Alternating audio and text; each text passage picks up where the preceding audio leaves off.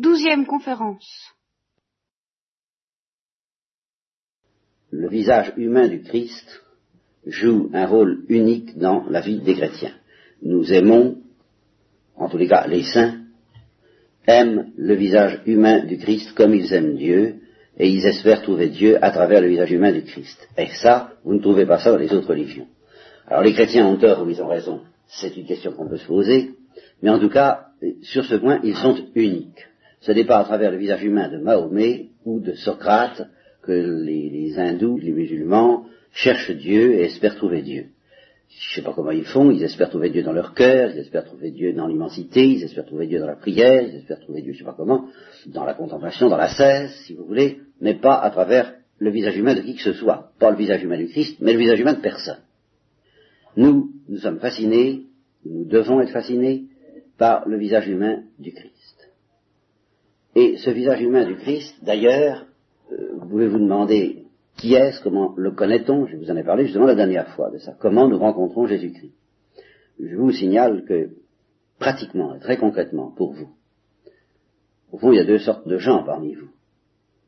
Déjà parmi vous. Comme il y a deux sortes de gens un peu dans la vie. Il y en a peut-être quelques-uns qui, au fond de leur cœur, dès maintenant, fortement, euh, intensément, sentent ce que c'est que le visage du Christ. Voilà, au fond, ça peut être un fait. Je suis sûr que ce n'est pas le fait de vous tous. C'est peut-être le fait de tel ou tel. Que vous soyez déjà, comme on dit, habité par le visage du Christ, le pressentiment du Christ et l'amour du Christ.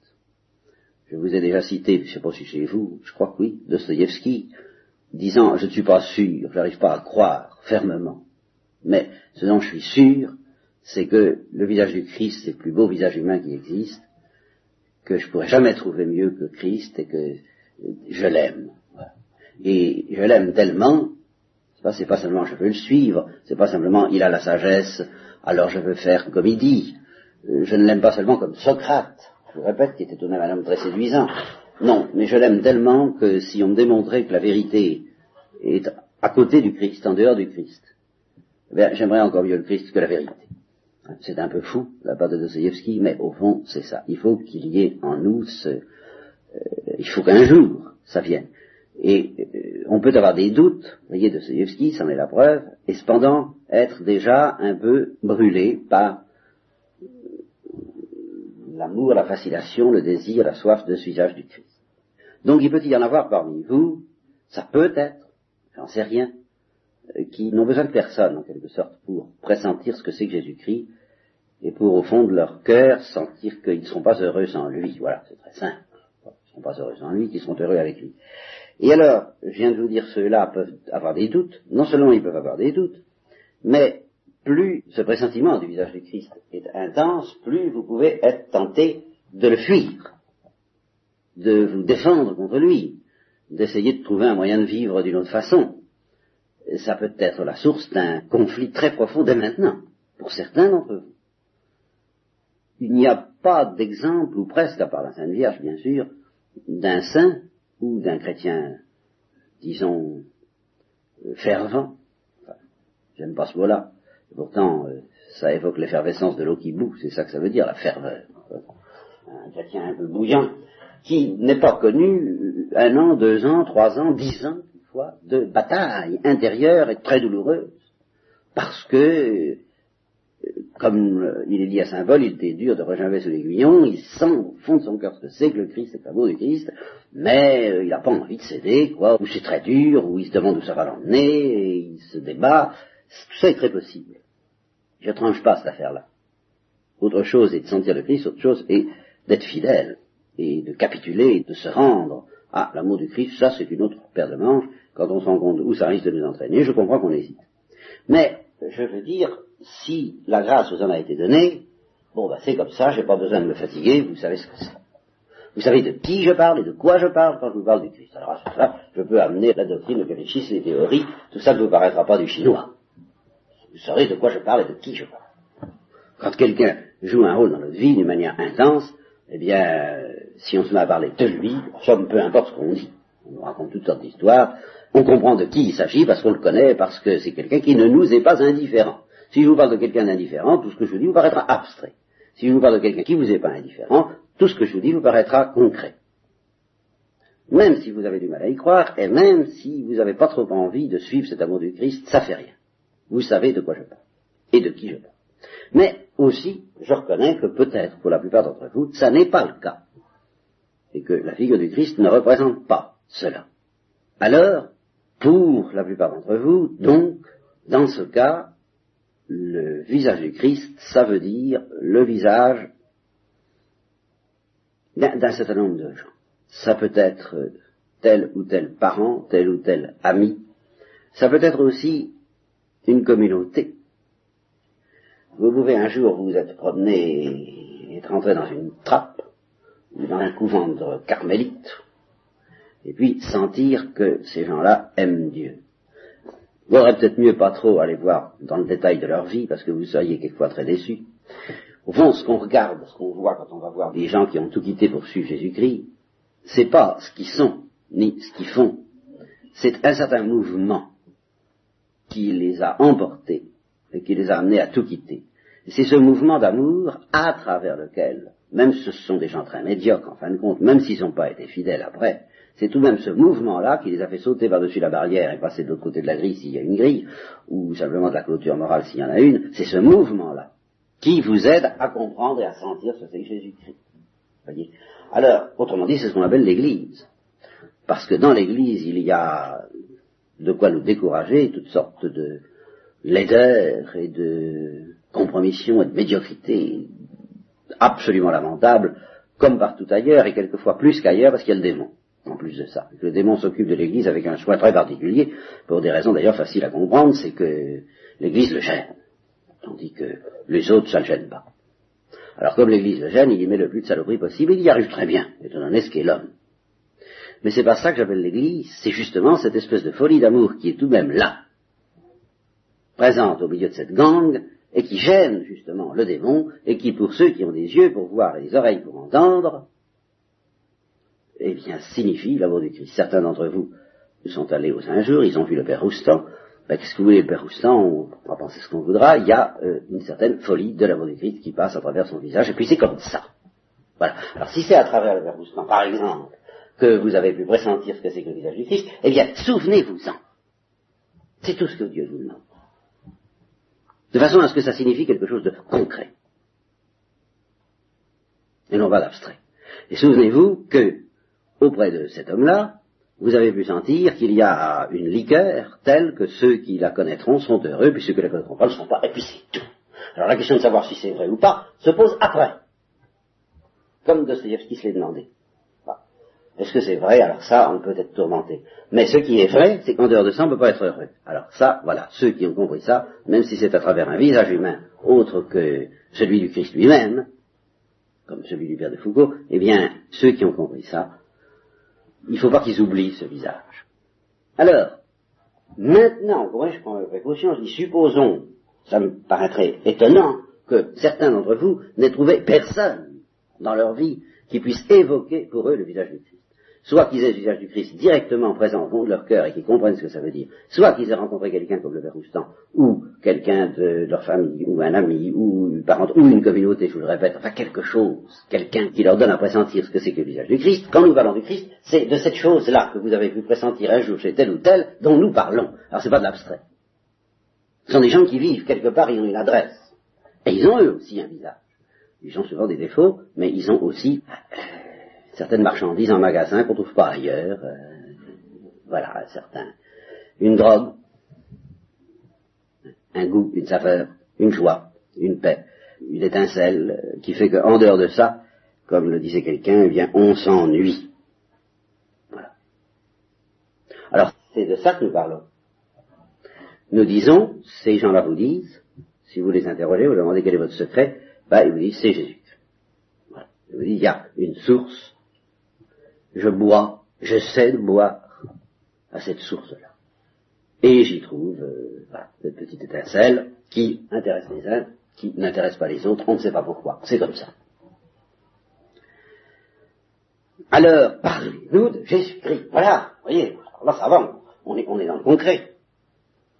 On s'est intéressé à Jésus-Christ, on a soif de ça, c'est un être pas ordinaire, c'est comme quand les jeunesses hitlériennes euh, s'engageaient et consacraient leur vie et se laissaient bousiller et en arrivaient d'ailleurs à tuer leurs parents éventuellement, par fanatisme, pour poursuivre la cause, ben, ils étaient fascinés par Hitler et ils disaient parlez-moi de Hitler. Qui est Hitler?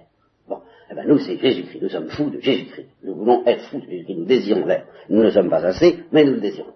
Alors, si ça vous intéresse, sinon, bon, je dirais à la limite, c'est pas la peine en effet de venir au catéchisme, sauf peut-être que les petits, les tout petits, alors, il serait bon de leur donner ce qu'on m'a donné, des rudiments, des petites paroles à travers lesquelles petit à petit s'insère l'amour du Christ, vient l'amour du Christ, mais à votre âge, s'il n'y a pas ça,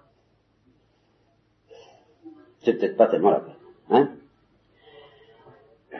Je suppose qu'il y a ça. Vous avez eu envie, peut-être que c'est Dieu qui vous intéresse. Alors si c'est Dieu, je vous réponds, nous, Dieu, Jésus-Christ nous le donne. Et Dieu, nous avons le sens que nous ne savons pas où il est, personne ne l'a vu, ne sait pas qui c'est. C'est très déroutant. C'est trop loin, c'est trop haut, c'est trop ça. Jésus-Christ, là, nous pouvons l'atteindre. C'est lui qui nous donne cet amour de Dieu. Alors, si vous avez compris ça, on peut, je vous répète, vous donner des renseignements géographiques sur Jésus-Christ. Je ne sais pas si ça vous est arrivé, je demande de demander l'adresse de quelqu'un. Ça n'est généralement pas des renseignements pratiques qu'on vous donne pour aller voir quelqu'un, surtout si c'est quelqu'un d'assez difficile à trouver, qui perche dans un coin perdu, où il faut prendre le car, euh, prendre première route à droite, deuxième route à gauche, vous faites un petit topo, c'est pas palpitant. Oui. Une fois qu'on est avec lui, qu'on est auprès de lui, alors là, ça devient intéressant, mais euh, les renseignements matériels pour y aller, c'est pas très marrant, enfin. Eh bien, c'est de ce genre-là, le catéchisme. C'est des renseignements très matériels ou très abstraits, ça je reconnais, sur qui est Jésus-Christ, sur des moyens de l'atteindre. Alors ne me demandez pas l'impossible, euh, si je vous dis que le Christ est la deuxième personne de la Sainte Trinité, bah, c'est pas très drôle, je reconnais. Et il faut que ça soit passionnant avant, et suffisamment passionnant avant pour que vous supportiez d'entendre ce qui ne l'est pas, tout au moins au premier abord. Peut-être à la fin, le mystère de la Sainte Trinité peut être captivant pour certains, mais je n'ai pas l'impression que ça puisse l'être pour vous, si ce n'est d'une manière très intellectuelle, c'est-à-dire que ça ne vaut pas le coup. Bon. Alors, qui est Jésus? Eh bien, en profondeur, c'est à la fois un homme et le Fils de Dieu. Voilà ce qu'il faut d'abord savoir. À la fois. Il est, selon l'expression fondamentale dans la tradition chrétienne, vrai homme et vrai Dieu. Et ça, c'est pas tellement abstrait, c'est très mystérieux, c'est très déroutant pour l'intelligence, mais ça explique pourquoi cet homme est tellement captivant. Euh, les saints sont captivants parce qu'ils sont pleins de Dieu, parce qu'ils ruissellent de Dieu, mais ils sont hommes. Par conséquent, leur personne ne nous intéresse pas tellement. Ce qui nous intéresse, c'est leur liqueur, comme je vous disais tout à l'heure, ce qui circule à travers eux. Mais ce n'est pas eux, en personne, qui sont intéressants. Ils sont portés par un courant qui nous intéresse. Le courant nous intéresse.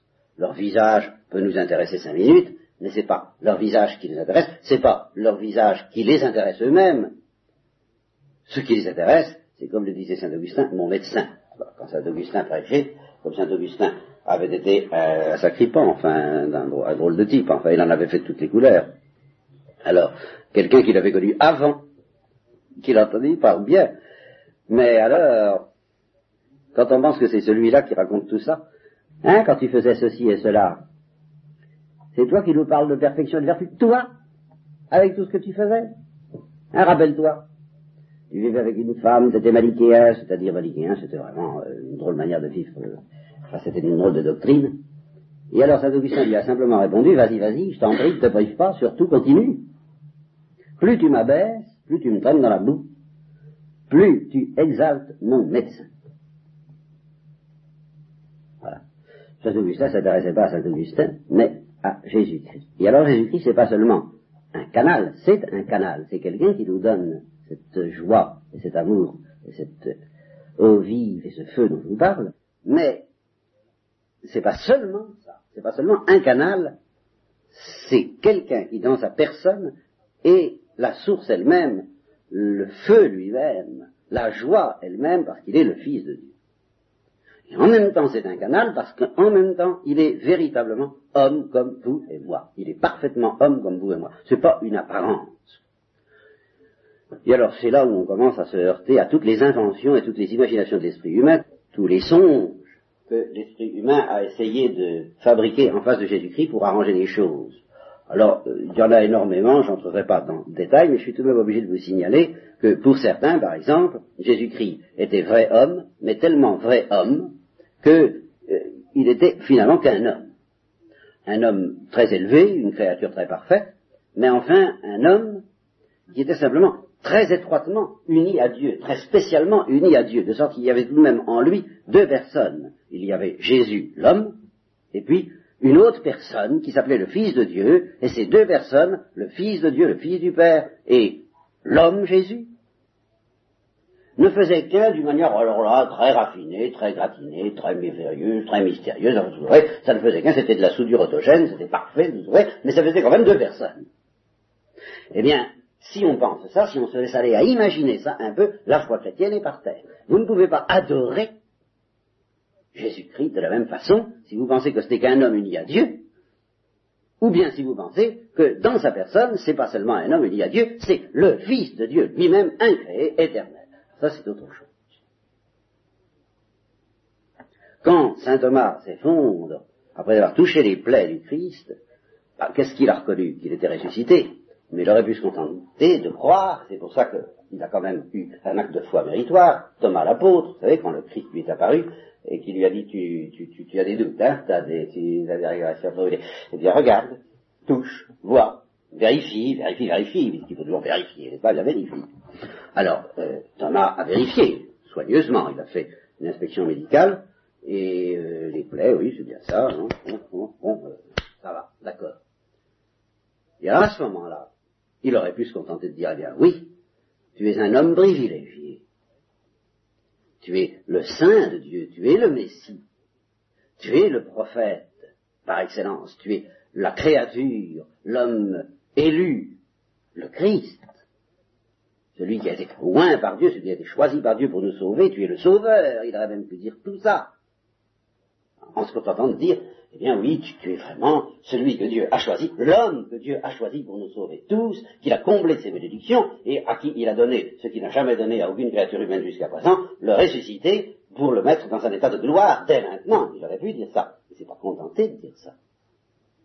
Il lui a pas simplement dit, tu es, mettons, mon Seigneur, il a ajouté, mon Seigneur et mon Dieu. Il faudrait que vous fassiez très attention à ça.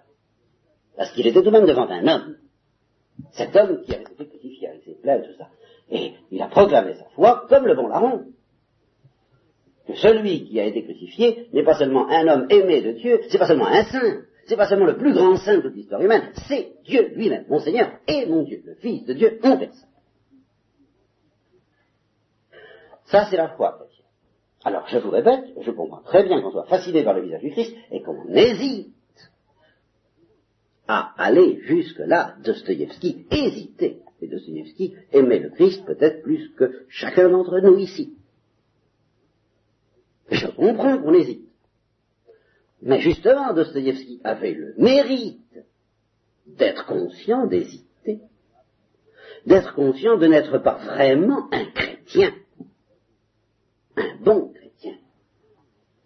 Parce que Dostoïevski reconnaissait que pour être chrétien, il fallait croire Jésus est le Fils de Dieu en personne.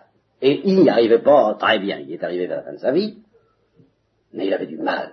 Ben, je comprends qu'on ait du mal, mais c'est ça la foi chrétienne de Dostoevsky. Alors là, il n'aurait pas dit mon frère, il aurait été là, il dira ça, vous avez raison mon père, c'est la foi chrétienne, mais j'y arrive pas. Parfaitement mon fils, nous sommes d'accord, euh, nous sommes profondément d'accord, et moi je comprends bien, j'ai hésité aussi, c'est dur. C'est dur. Mais c'est ça. Moi, je suis chargé de vous dire ce qui est de la foi chrétienne. Je suis pas chargé de vous la donner, la foi chrétienne. Vous aider à y croire peut-être, mais surtout vous aider à savoir ce que c'est. Voyez Mon Seigneur est mon Dieu. Voilà. Alors, si on comprend ça, on peut tomber dans une autre erreur que beaucoup de chrétiens ont commise, et pendant des siècles d'ailleurs et puis qui doit traîner encore dans la tête de pas mal de gens aujourd'hui, et qui consiste à tellement dire, bah oui, Jésus-Christ c'est Dieu, c'est Fils de Dieu, alors au fond, il a revêtu l'apparence humaine. Il s'est, je ne dis pas déguisé en homme, mais enfin Dieu peut apparaître sous la forme qu'il veut. D'ailleurs, dans l'Ancien Testament, il ne se gêne pas pour apparaître sous la forme d'un homme. À ce moment-là, la Bible parle de l'ange de Yahvé. L'ange de Yahvé, qu'est-ce que c'est? Ben, C'est Dieu lui-même se présentant sous la forme d'un homme, en général. Le messager de Dieu. Dans le combat de Jacob avec l'ange, justement, ben, c'est ça. C'est le combat de Jacob avec Dieu se présentant à lui sous la forme d'un homme. Un homme lutta avec Jacob jusqu'à l'aurore. Bon. Par conséquent, ceux qui ont affaire à, soi-disant, à un homme, dans ces cas-là, en fait, ils ont affaire à Dieu, et c'est pour ça qu'après, ils ont la pétasse, parce qu'ils se disent, oulala, j'ai eu, j'ai eu affaire à Dieu, qu'est-ce qui, qu'est-ce qui va m'arriver? Bien. Alors, on pourrait dire, ben voilà, Jésus-Christ, c'est ça. C'est Dieu se rendant visible parmi les hommes sous une forme humaine, parce que c'est la seule sous laquelle ils peuvent se rendre visibles. Oui, mais alors dans ce cas, supposons, évidemment, ça rend bien les choses. Alors là, ça va, la résurrection, ça va tout seul. Dieu est ressuscité, Dieu se présente à nous sous une forme humaine. Mais attention, quand il était sur la croix, était-ce une apparence ou une réalité? Est-ce qu'il a été vraiment crucifié? Est-ce qu'il a vraiment souffert? Est-ce qu'il a été vraiment fatigué? Est-ce qu'il a eu vraiment soif? Est-ce qu'il est vraiment mort? Vous voyez, voilà, c'est ça. D'un côté, mon Seigneur est mon Dieu, et d'autre côté, ce Fils de Dieu fait homme a été vraiment homme, et par conséquent, il est vraiment mort, il a vraiment souffert sous Ponce Pilate, il a été crucifié. Il est mort, il a été enseveli. Et il est ressuscité. Mais c'est un homme. Et puis c'est Dieu. Et ben voilà. Alors à ce moment-là, les difficultés dites théologiques commencent, parce qu'on va dire, oui, dites c'est vraiment une bonne histoire. Il faudrait quand même savoir c'est un homme ou c'est un Dieu. Ben, les deux, hein, comme dans une certaine histoire. Hein, les, euh, les deux. Oui, mais enfin, il est surtout homme ou surtout Dieu? Ben, il, est, il est également l'un et l'autre parce que, évidemment, Dieu a plus de densité que l'homme en général, mais il est aussi vraiment homme que Dieu, et aussi parfaitement et profondément Dieu que homme. Oui, mais alors ça fait ça fait pas deux personnes. Non, ça fait une seule personne, et alors c'est la fameuse formule que j'ai décidé de vous expliquer, mais je voudrais justement que ça signifie quelque chose pour vous. Une seule personne de nature. Ah vous comprenez ce que ça veut dire? La nature divine, il est vraiment Dieu, et la nature humaine, il est vraiment homme. Non pas il fut vraiment homme, mais il est vraiment homme. Depuis qu'il existe en tant que Jésus-Christ, c'est-à-dire en tant qu'homme, ben, il l'est toujours, il l'a toujours été, il l'a été pendant les jours de sa vie mortelle, il l'a été pendant sa mort, il a eu une âme humaine séparée de son corps pendant sa mort, et puis il l'est depuis sa résurrection. Il est toujours homme, et toujours Dieu. Voilà.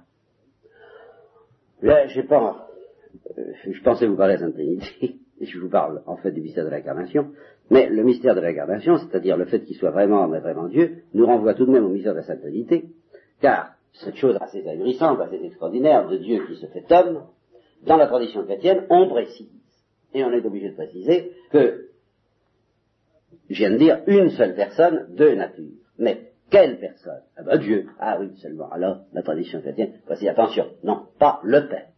Car le Père, c'est aussi Dieu. Mais c'est une autre personne. Alors là, ça commence à se compliquer un petit peu. D'un côté, vous avez un seul Dieu dans lequel il y a trois personnes, et l'une de ces personnes possède deux natures. Voilà. Si vous trouvez le moyen d'expliquer les choses autrement, en restant fidèle à ce que les chrétiens ont senti, mon Seigneur et mon Dieu, ben, je vous fais quelque chose, vous comprenez? Il y a le Père, il y a le Fils, il y a l'Esprit que le Père enverra en mon nom et qui est encore quelqu'un d'autre. Le Père et moi. Le Christ parle de ça en termes de pronoms personnels. Là où il y a des pronoms personnels, il y a des personnes. Le Père et moi, nous ne faisons qu'un. Je ne suis jamais seul. Ah, ça veut dire qu'ils sont deux, non? Mais deux quoi? Ben deux personnes. Vous voulez que me paraît, euh, c'est élémentaire. Hein. Pas de Dieu. Alors on est bien obligé de dire un seul Dieu en trois personnes. Ça, il n'y a pas euh, moyen de dire autrement, parce que si on ne veut pas dire comme ça, ou bien on met tout par terre, ou bien on dit pareil avec d'autres mots, qui sont beaucoup moins clairs. Il y a le Père, il y a moi. Et puis il y a quelqu'un d'autre que le Père enverra en mon nom, que vous ne pouvez pas recevoir en ce moment, l'Esprit de vérité qui procède du Père et du. Donc il y a trois personnes qui ne font qu'un seul Dieu, et l'une de ces personnes, le Fils, s'est incarné, c'est-à-dire qu'il a pris, il a assumé, comme on dit, il a pris une deuxième nature, la nature humaine. Il s'est fait homme tout en restant Dieu, ce qui veut dire qu'il n'a pas cessé d'être Dieu, donc il a gardé la nature divine, mais il a pris en outre la nature humaine, avec tout ce que comporte la nature humaine de souffrance possible, de décomposition possible, de mort possible, et aussi parce que c'est la toute-puissance de Dieu, de résurrection possible. Donc un seul Dieu en trois personnes, et l'une de ces personnes, le Fils de Dieu, possédant deux natures, la nature humaine et la nature divine. Voilà le schéma. Euh, Est-ce qu'il faut faire un tableau? Toutes les images sont trompeuses, mais enfin elles peuvent aider un tout petit peu. Voilà Dieu, c'est ça, sous forme elliptique. Hein. Le Père.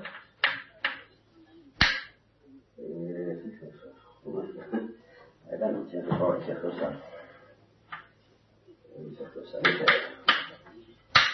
Le Fils. Le Saint-Esprit. Et puis, le Fils, adoptant la nature humaine. Alors, donc, le Fils.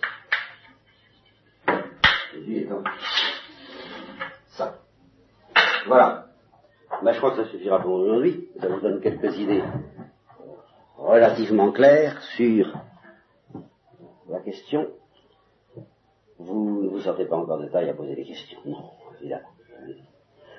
Vous auriez l'air, vous auriez peur d'avoir l'air bête, ce qui est faux, mais enfin, euh, ici vous comprenez. Bon, pas de questions. Alors, à la prochaine fois, c'est-à-dire euh, le dimanche prochain.